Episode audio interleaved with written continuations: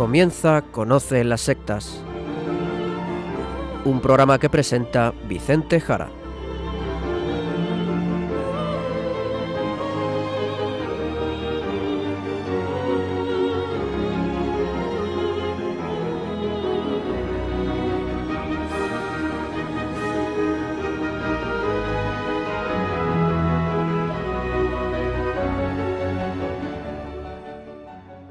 Muy buenas tardes, queridos amigos de Radio María. Empieza en estos momentos Conoce las sectas, el programa de sectarismo de Radio María España, dirigido y realizado por la RIES, la Red Iberoamericana de Estudio de las Sectas. Quien les habla y como encargado por la propia RIES para su dirección, Vicente Jara. Y también con todos ustedes, Izaskun Tapia Maiza. Izaskun, ¿cómo estamos? Muy buenas tardes a todos. Pues estoy muy bien, gracias a Dios. Fenomenal, Izaskun. Pues como siempre, vámonos al sumario del programa de hoy.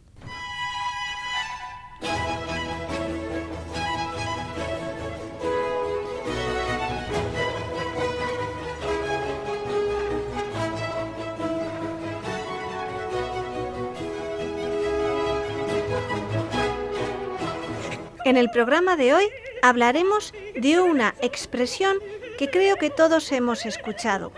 Nos referimos a expandir la conciencia. Les explicaremos qué significado tiene. Les va a sorprender su origen y significado. Y seguiremos con las noticias sobre sectarismo a nivel mundial de la mano del sacerdote Luis Santamaría, desde la diócesis de Zamora.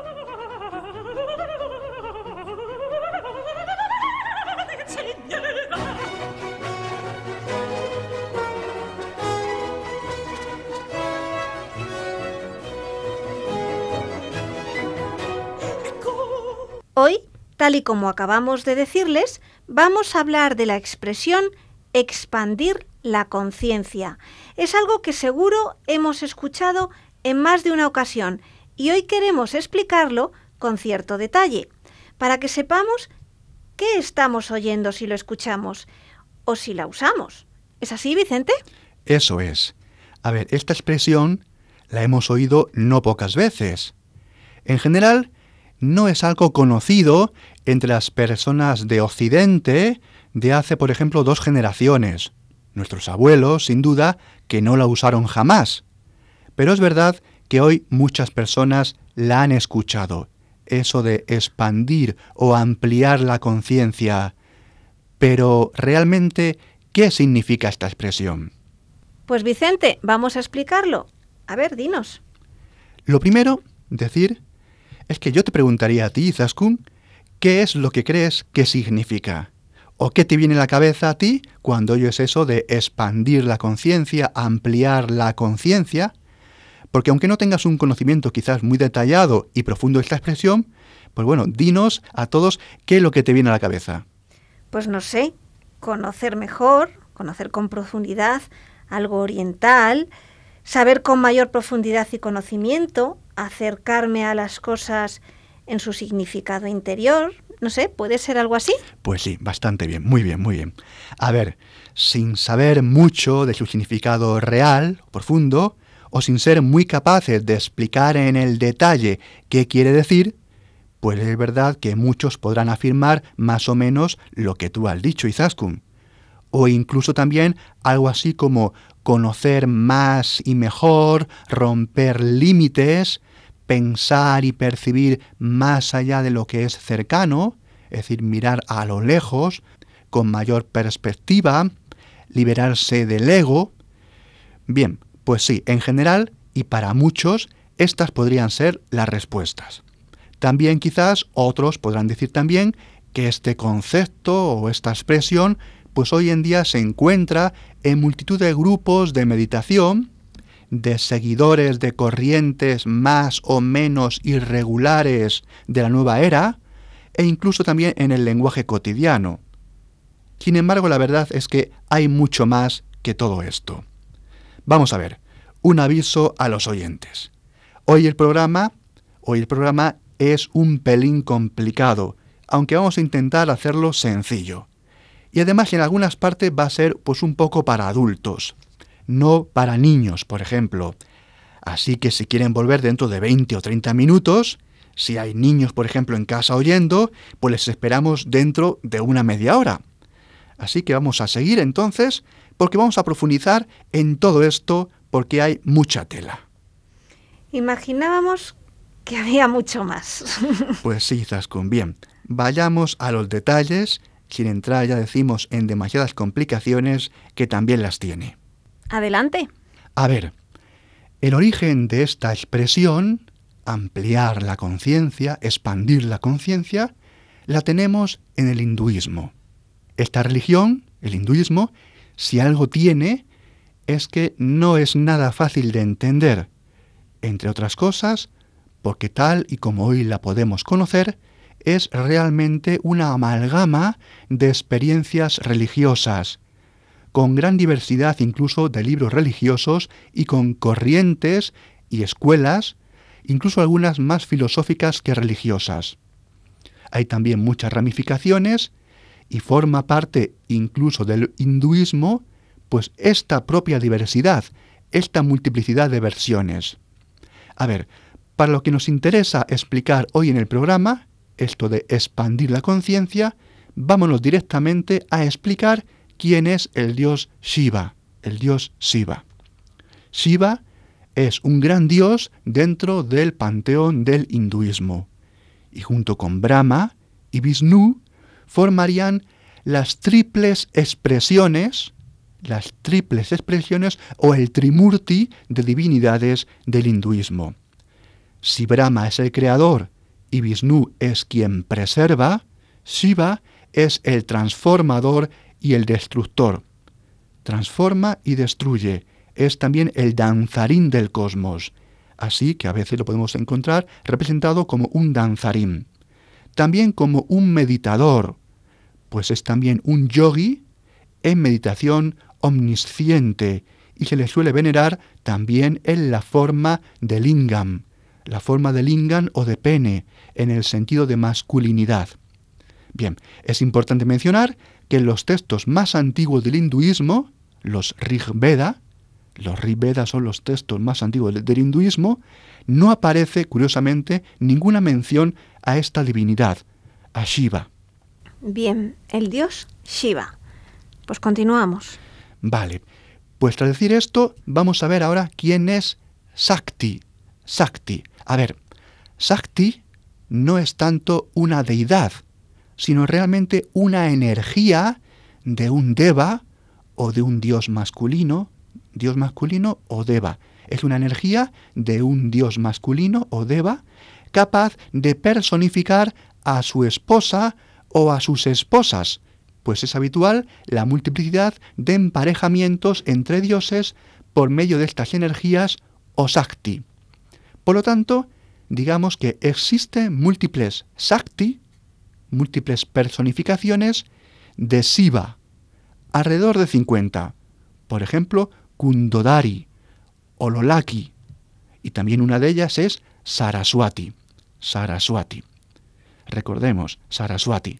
Por lo tanto, Sakti es una especie de energía una especie de energía, pero en el sentido de energía oriental, no en el sentido occidental, un sentido físico, de una energía física que podemos medir en un laboratorio. Es una energía en ese sentido extraño, ¿verdad?, difuso del ámbito oriental. Sakti es una especie de energía de una deidad masculina hinduista, la cual energía llega a personificarse en su esposa, una diosa o Devi.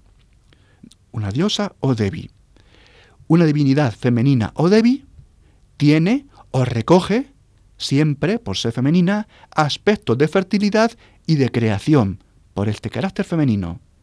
Esta personificación de feminidad, desde la masculinidad, lleva a unificar lo masculino y lo femenino. El Deva, dios masculino, con la Devi, diosa femenina. El Sakti con Siva, en el caso que estamos viendo pues ocurre con muchísimos dioses y diosas del hinduismo, altamente religión politeísta. Vale, nos vamos liando un poco, pero ya tenemos a Shiva, un dios masculino, meditador, importante dios, y tenemos la energía Shakti, con la cual este dios personifica a su esposa diosa. Es algo así, ¿no? Algo así, muy bien, muy bien resumido. Esto es complicado, ya decimos, ¿de acuerdo? Pero cojamos esos conceptos. Seguimos. Antes hemos dicho que una de las Sakti del dios Shiva era Saraswati, ¿vale? Pues para entender lo que estamos explicando hoy aquí en Conoce las Sectas, esta diosa Saraswati, que es una personificación desde la energía Sakti de Shiva, esta diosa Saraswati es fundamental para entender nuestro tema. A ver, Saraswati es una personificación femenina de la esposa de Shiva, ¿de acuerdo? Bien, de acuerdo. Vale. Es verdad que en los Rig Veda, en los Rig Veda, los textos más antiguos del, hinduismo, que antes mencionábamos también, que son alrededor del segundo milenio antes de Cristo, por lo tanto textos de hace unos 4.000 años, pues tienen muy poco desarrollados estos aspectos que hemos dicho antes del Deva y la Devi, el dios masculino Deva y la diosa femenina Devi. E incluso no llegamos aún a encontrar a la divinidad de Shiva. Antes lo hemos dicho, aún no existe en el hinduismo este dios, que va a aparecer más tarde, aparecerá más tarde Shiva, como asimilación de religiosidades que serían absorbidas con el pasar de los siglos hasta llegar al hinduismo actual.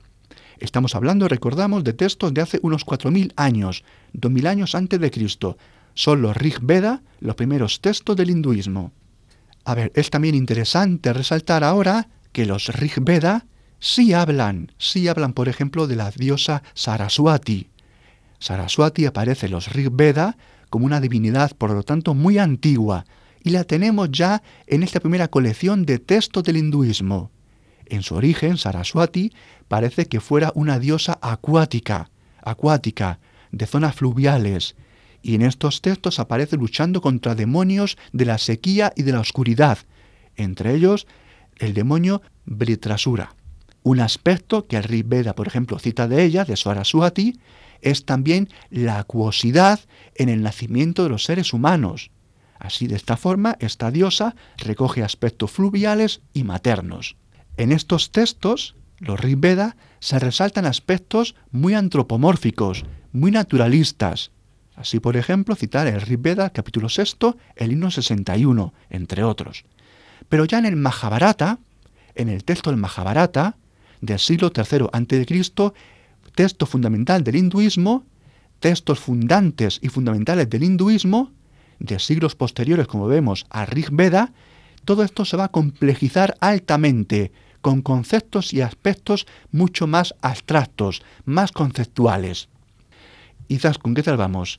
Quedémonos con lo principal, ¿eh? Vale. Aspectos femeninos, masculinos. Un dios, una energía que genera a la diosa.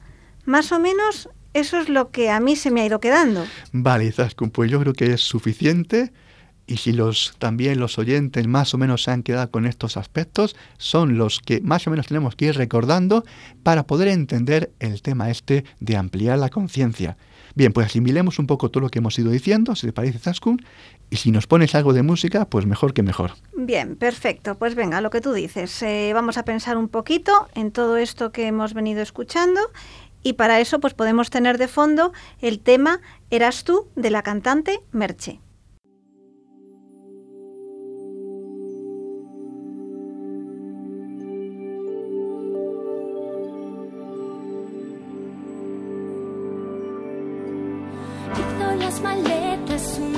Semanas antes.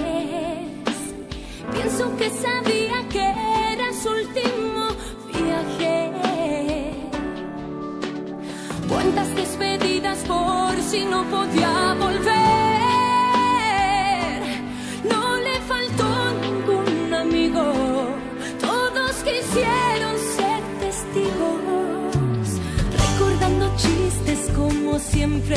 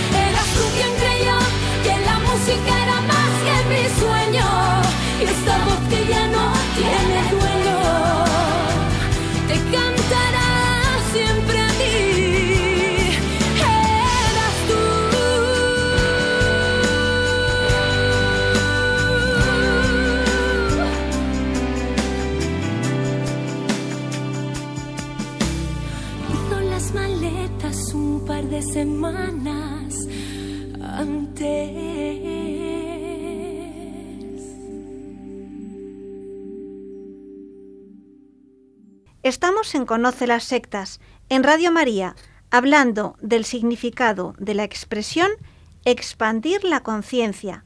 Pues seguimos, Vicente, dinos. Sí, estamos entendiendo los primeros conceptos y significados.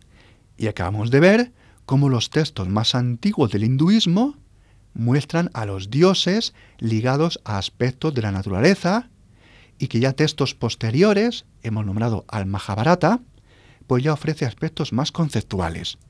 Vale, pues ahora es importante citar el cambio que adquiere todo lo dicho en otros textos, los Vedanta, los textos Vedanta, que es una escuela filosófica esotérica de en torno a la mitad del primer milenio antes de Cristo. La escuela Vedanta supuso un cambio de perspectiva del hinduismo anterior y va a influir en numerosas corrientes posteriores de esta religión. Bien, ¿qué pasa en los Vedanta? Bien, ahora Saraswati, esta diosa, Saraswati, es vista como energía femenina, como energía femenina, y con ello toma el aspecto del conocimiento del dios Brahma. Brahma es la divinidad absoluta e impersonal del hinduismo, la divinidad creadora. Antes la hemos visto ya, como una gran divinidad junto a Vishnu y junto a Shiva. Bien, pues además los Vedanta afirman que solamente se podrá alcanzar la liberación de la rueda de las reencarnaciones, el samsara, mediante el conocimiento, es decir, mediante la meditación, mediante la adoración meditativa de Saraswati. Es una meditación continuada, total, una iluminación que permite alcanzar la liberación o moksha hinduista. Bien, digamos de esta complementariedad entre Dios masculino, que hemos visto ya, y diosa femenina, que la corriente del sivaísmo, de Siva, la corriente del sivaísmo, que es una ramificación dentro del hinduismo que coloca a Siva como el dios principal, y no tanto a Brahma, sino a Shiva, y también lo tenemos en los textos Puranas, que son colecciones de historias, posiblemente recopiladas en el primer milenio antes de Cristo también, pues que ambos aspectos, masculino y femenino, pues también manifiestan, por un lado, un enfrentamiento entre lo dócil y lo salvaje, aspectos, por tanto, antagónicos, la docilidad y el salvajismo, que viven siempre en lucha eterna. Digamos eso por un lado. Y por otro lado también digamos que en el tantrismo, la corriente del tantra, ve la energía del Sakti, la energía Sakti, que se personifica, ve el alma, el alma, que en el hinduismo se llama Atman. Ve como si fuera esa energía Sakti, el Atman o alma del hinduismo. Y para liberar el alma de la corporalidad y elevarla a su dios masculino, al dios Shiva, se ha de hacer mediante el uso del acto coital, por el coito.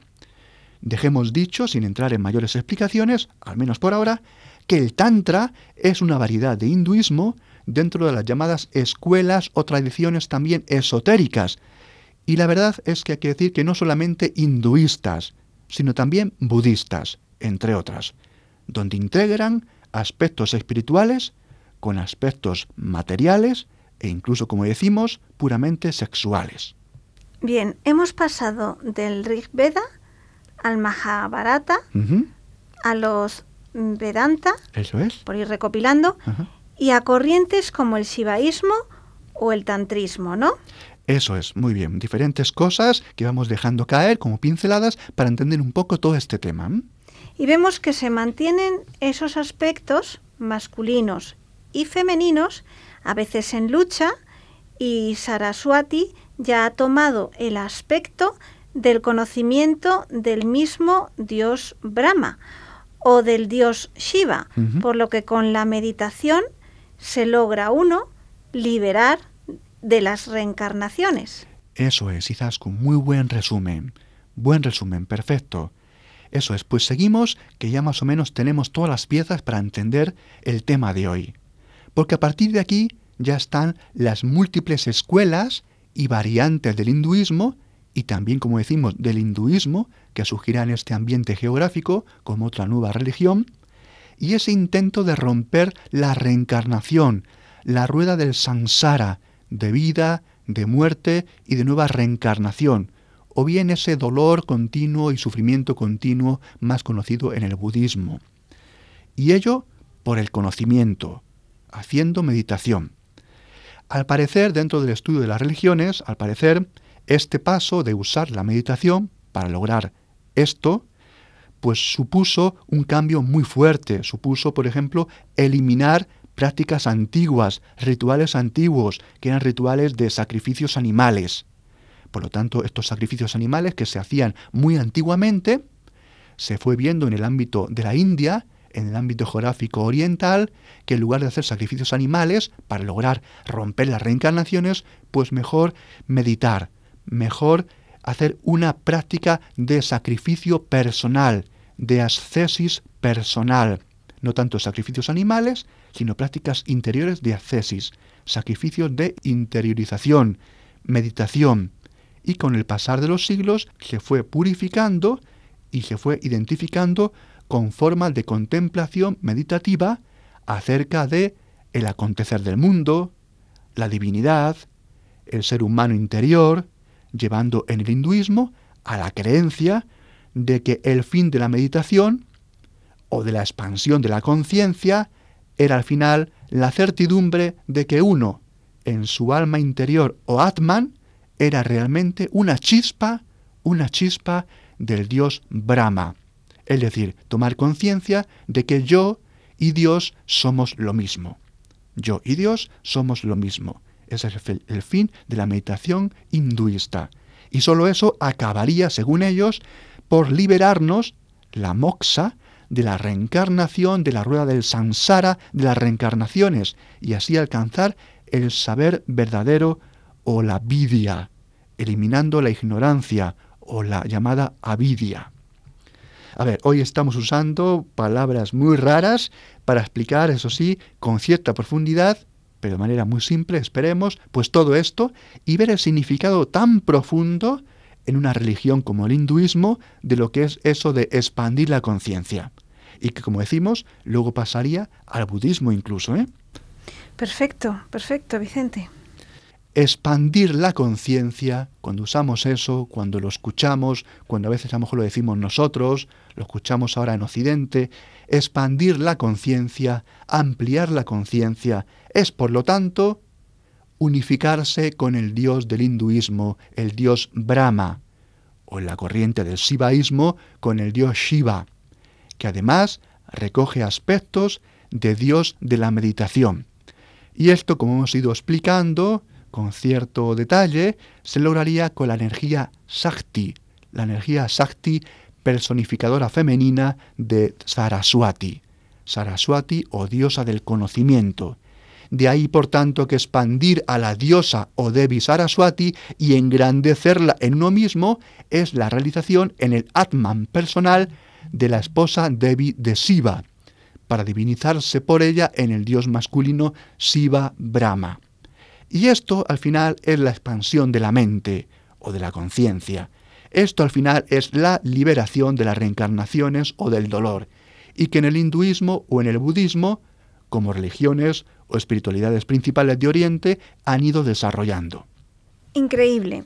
Así que cuando decimos expandir la conciencia o ampliar la conciencia, todo lo que hay detrás es prácticamente el centro o el núcleo del hinduismo y también del budismo, sus dioses principales, sus energías divinas y todo el proceso de materializar sus dioses dentro de nosotros para unirnos con sus divinidades.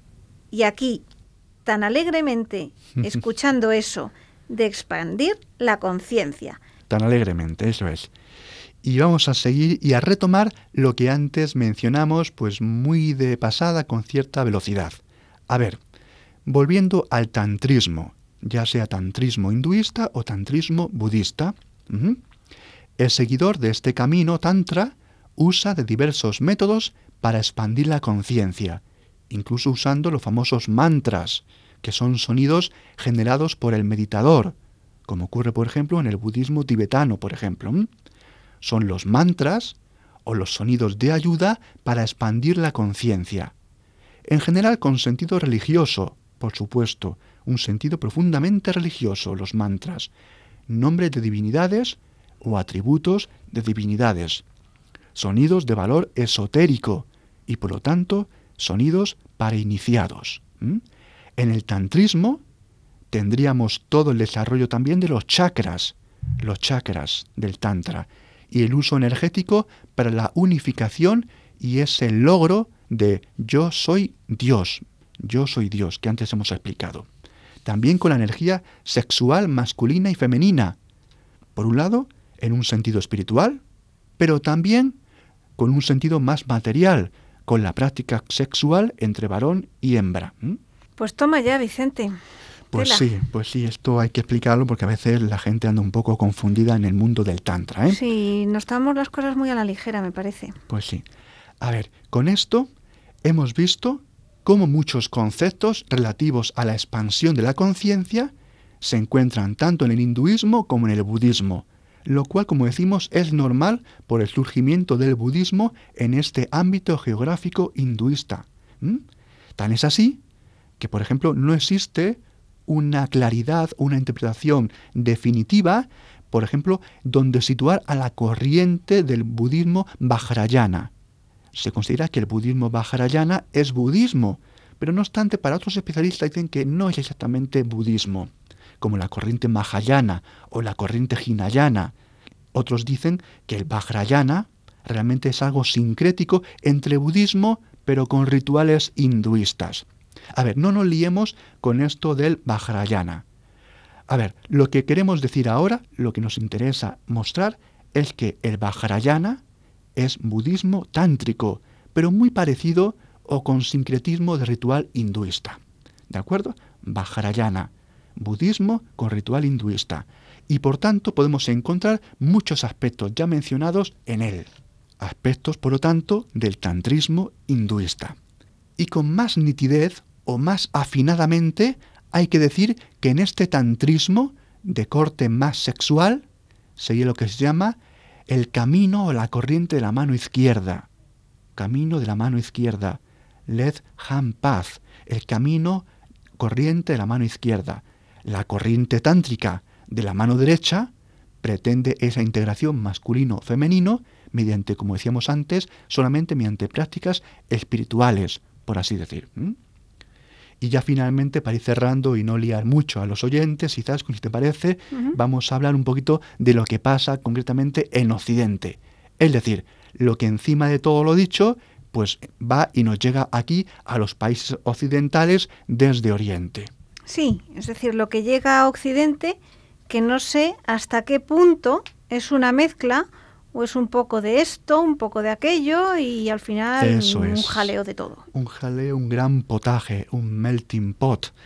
Ni que decir tiene que el tantrismo que ha venido en el último medio siglo a Occidente es precisamente una mezcla sobre todo de hinduismo y budismo, con pocos aspectos ya esotéricos y de iniciación, y por supuesto con una fuerte carga sexual.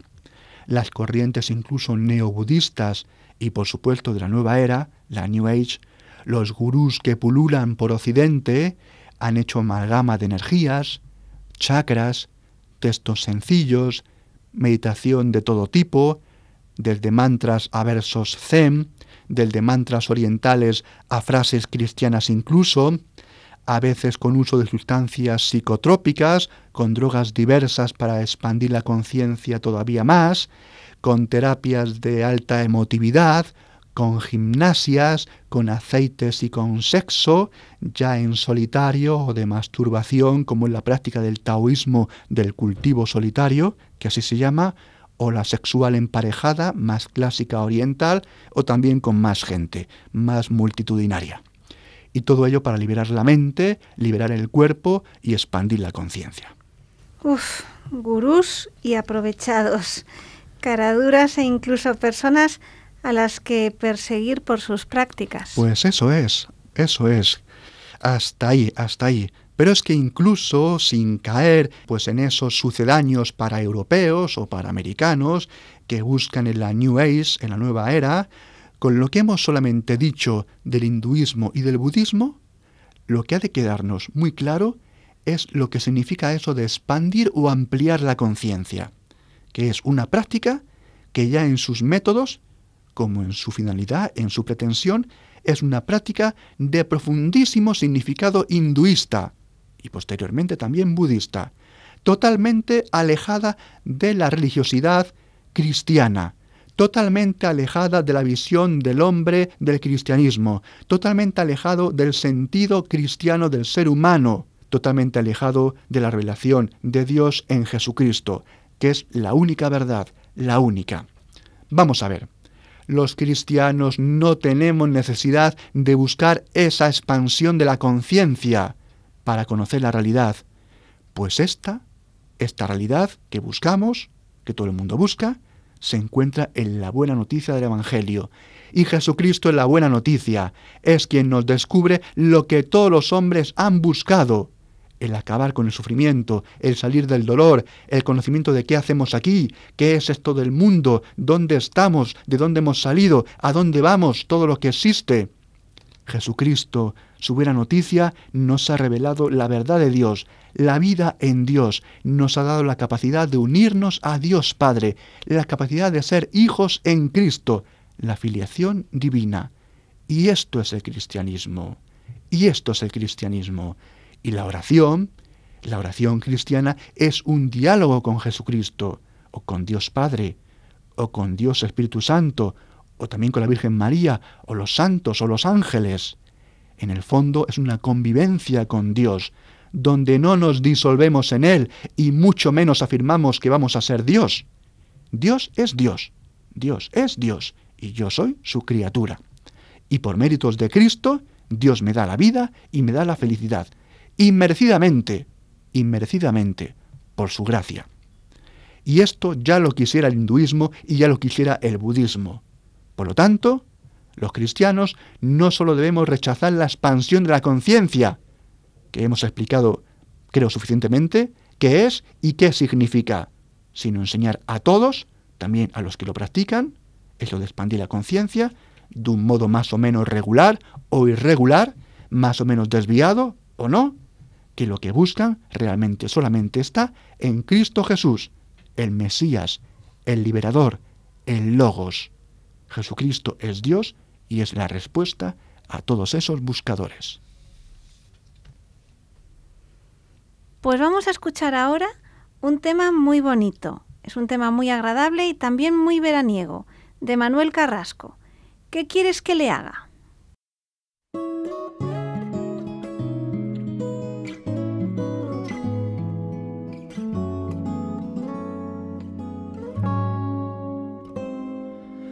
Antes de que me quede sin corazón, voy a decirte todo lo que me pasa.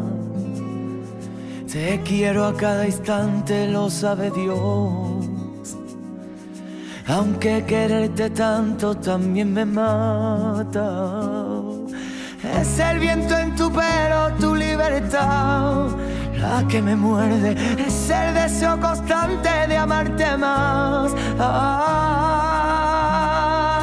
¿Qué quieres que le haga si cuando me clavas la mirada se vuelve loco mi pensamiento? Nunca lo digo, pero lo siento. En cada momentito que tú me tienes y estás conmigo, lluvia de estrellas que se disparan. Y lo bajito que me hace falta que me hace falta. Me pierde tu manera de sonreír. En tu sonrisa cabe la luz del mundo. Niña traviesa quisiera repetir los besos que nos faltan uno por uno. Y es esta duda negra del corazón a veces tengo. Si tú la coloreas será mejor. Oh, ¿Qué quieres que le haga si cuando me clavas la mirada se vuelve loco mi pensamiento? Nunca lo digo pero lo siento. En cada momentito que tú me tienes y estás conmigo, lluvia de estrellas que se disparan. Dilo bajito que me hace falta.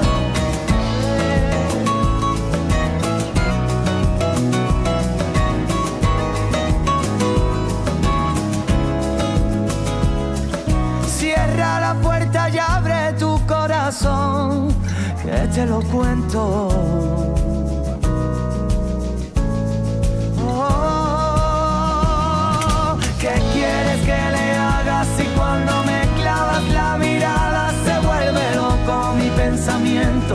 Nunca lo digo, pero lo siento.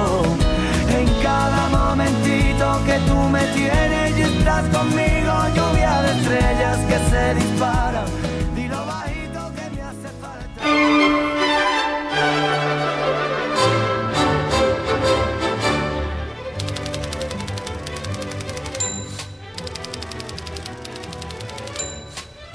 Están escuchando, queridos oyentes, el programa Conoce las sectas en Radio María. Y ahora llega el momento de hacer un repaso de la actualidad del fenómeno sectario y de la nueva religiosidad. Y para ello contamos, como es habitual, con el padre Luis Santamaría, sacerdote de la diócesis de Zamora y miembro de la Red Iberoamericana de Estudio de las Sectas, las RIES. Pues buenas tardes, padre Luis. Hola, buenas tardes, Izaskun Vicente, y un saludo a todos los que nos escuchan a través de Radio María, en la radio o en Internet. Adelante con el primer titular. Comenzamos aquí, en España, donde ha quedado visto para sentencia el juicio contra el líder de la secta Dharma Tradición y otros tres miembros. Para él piden nueve años de prisión. La audiencia de Málaga ha dejado visto para sentencia el juicio a cuatro personas procesadas por abusar de una menor a la que daban charlas e iniciaban en el sexo. Tanto la Fiscalía como el abogado de la chica han mantenido la acusación, al considerar que hay argumentos escalofriantes que desvirtúan la presunción de inocencia. Como bien has dicho, Izaskun se trata del líder y de tres adeptas de la secta conocida como Dharma Tradición, que dice basarse en doctrinas budistas, pero que mezcla otros elementos religiosos y espirituales diversos.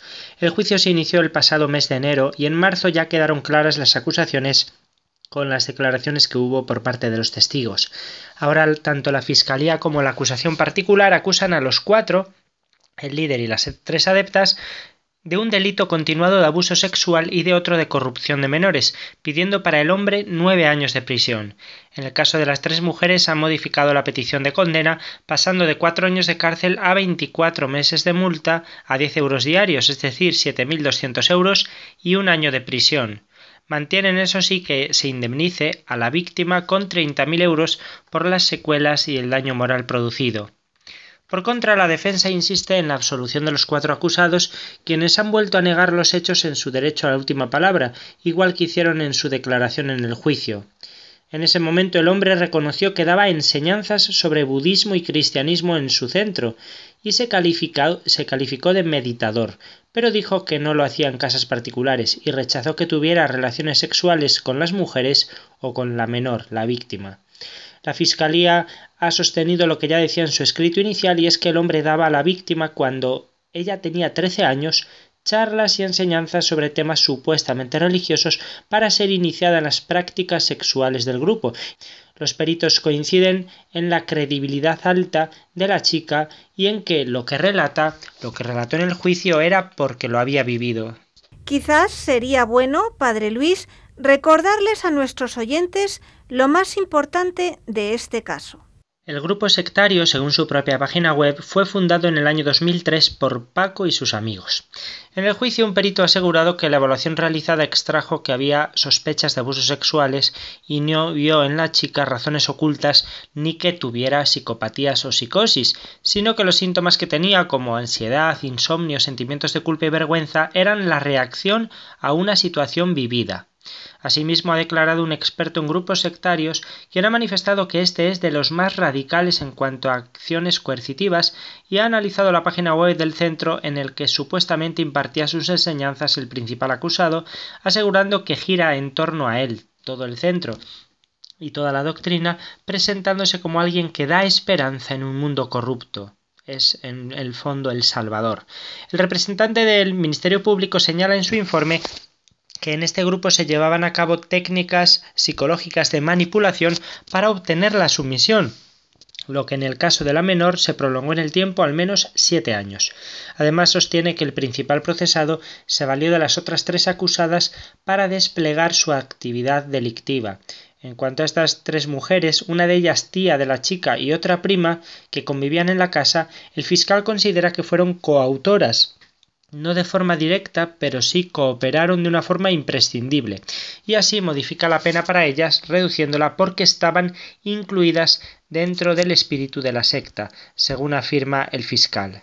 Nos vamos ahora hasta la República Dominicana, ya que hemos visto cómo el Centro Cultural de España en Santo Domingo se convirtió por un día en la sede de la difusión de, de teosofía y masonería.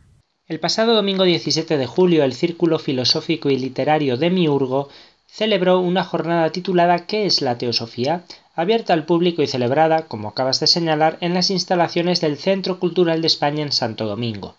Según leemos en la publicidad del evento, la teosofía es una de las filosofías que profesan alcanzar el conocimiento de Dios a través del autodesarrollo espiritual y fue el movimiento que dio origen al teosofismo.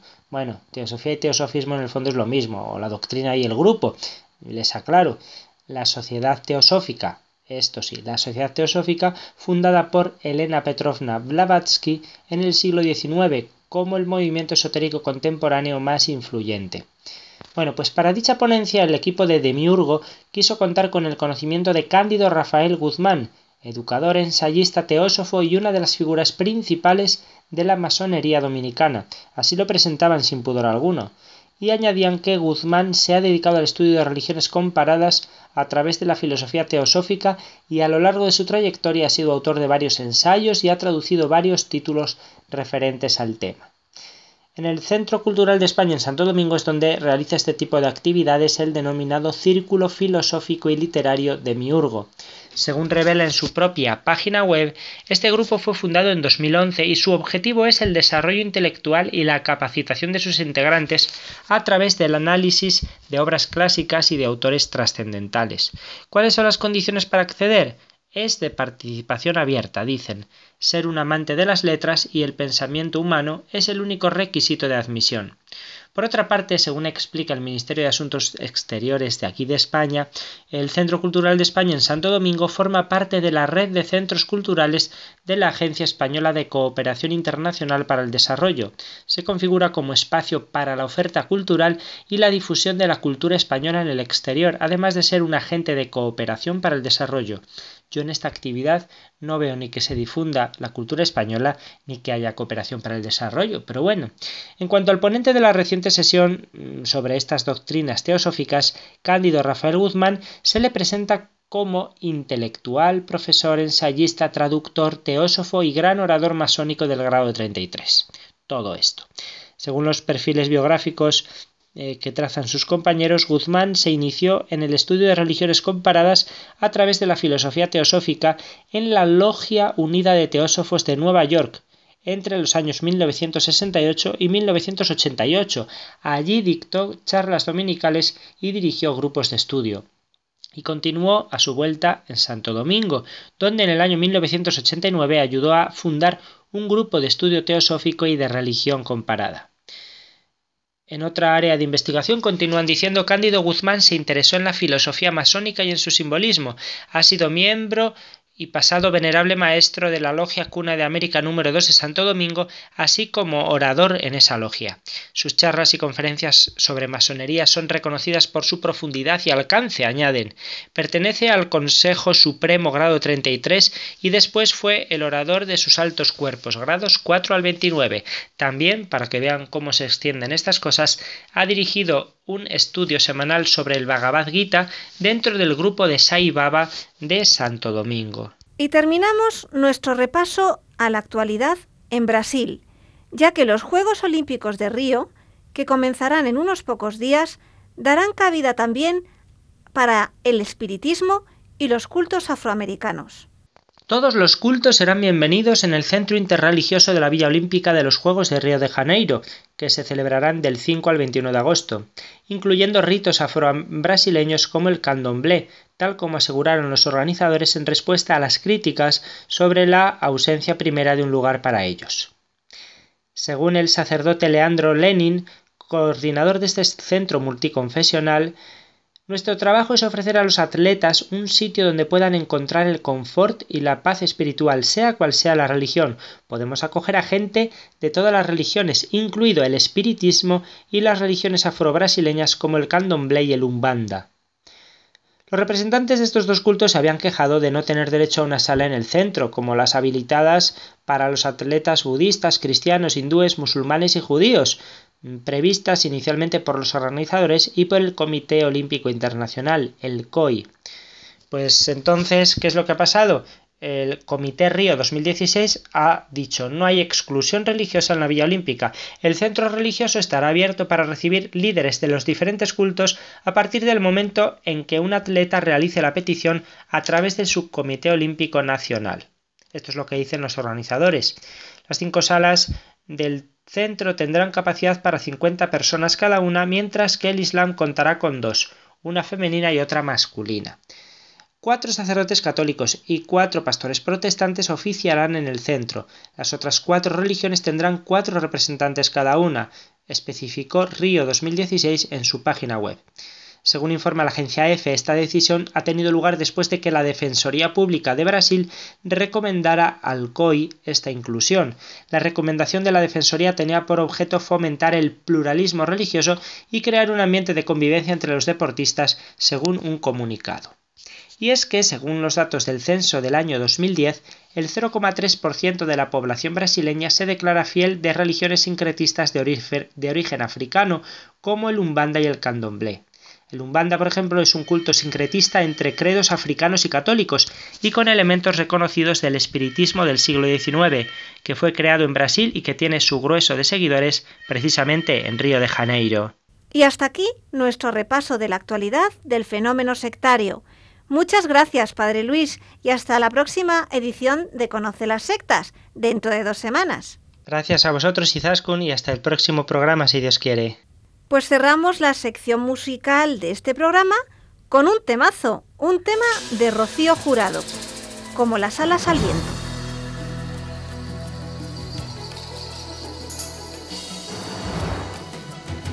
Como las alas al viento, yo le llevo a Dios. Y ya en el final, como siempre, les recuerdo nuestro correo electrónico y las tres páginas web. El correo electrónico es conoce las sectas La web de la RIES, la red iberoamericana de estudio de las sectas, es www.ries-medio-sectas.tk, donde podrán suscribirse al boletín semanal de manera gratuita. La dirección del blog de las Ries es www.info-medio-ries.blogspot.com. También pueden leernos dentro del portal de noticias religiosas de Infocatólica, cuya web es www.infocatólica.com. Si alguno de ustedes, queridos radioyentes, desea alguno de los programas de Conocer las Sectas, para ustedes mismos, para un familiar, para un amigo, como un regalo, ante alguna necesidad por alguno de los temas aquí tratados o por la razón que sea, pueden llamarnos al teléfono 902 500 518. Lo repito, 902 500 518. Muchas gracias, buenas tardes de parte de todo el equipo, que está compuesto por Vicente Jara, Luis Santamaría y quien les habla, Izaskun Tapia Maiza. Hasta dentro de dos semanas, si Dios quiere.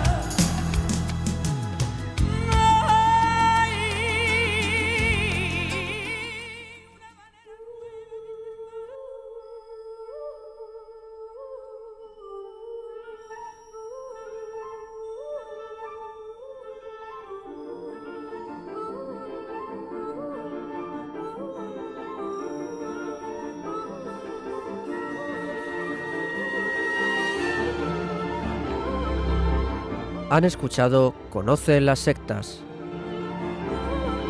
un programa presentado por Vicente Jara.